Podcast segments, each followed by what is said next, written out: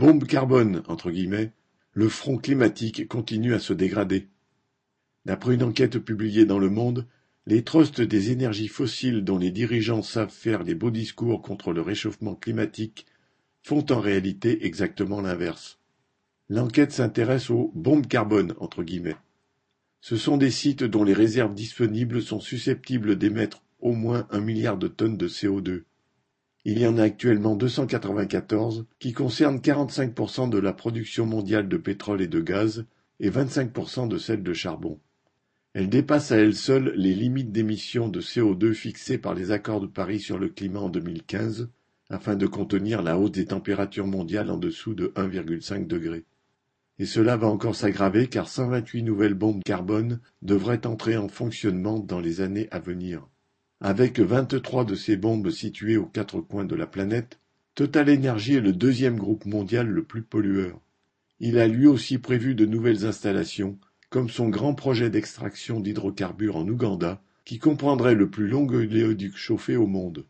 Pour que ces nouveaux sites voient le jour, ces trusts ont bénéficié de la complicité des banques, qui leur ont prêté 51 milliards d'euros en 2022. Avec 17 milliards, les banques françaises se situent au troisième rang mondial, juste derrière les établissements américains et chinois. Ces grands groupes capitalistes justifient ces nouvelles installations afin, disent-ils, d'éviter des pénuries et la hausse des prix du pétrole. Sauf que ces mêmes trusts se sont entendus pour faire monter les prix des carburants et que ce sont les banques qui spéculent à la hausse sur le pétrole. Quand il s'agit de justifier leurs profits, les capitalistes osent vraiment tout. La planète peut donc continuer à se réchauffer à cause de leurs émissions de CO2 et le monde à s'effondrer. Ces trusts continueront à extraire du pétrole si cela leur rapporte de l'argent et ce ne sont pas les États qui les contraindront à quoi que ce soit. Au contraire, ils continuent à les abreuver d'argent public.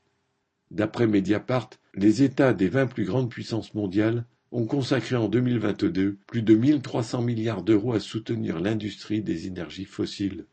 Le même directeur général senior de la Banque mondiale, Van Trotzenburg, a reconnu Si nous pouvions réutiliser les milliers de milliards de dollars dépensés en subventions inutiles, et nous en servir à des fins meilleures et plus vertes, nous pourrions relever bon nombre de défis les plus urgents de la planète. C'est reconnaître que les moyens financiers et techniques de résoudre le problème du réchauffement climatique existent. Mais il faut renverser le pouvoir de ces capitalistes sur la planète qui aboutit à sa destruction et à celle de l'humanité. Arnaud Louvet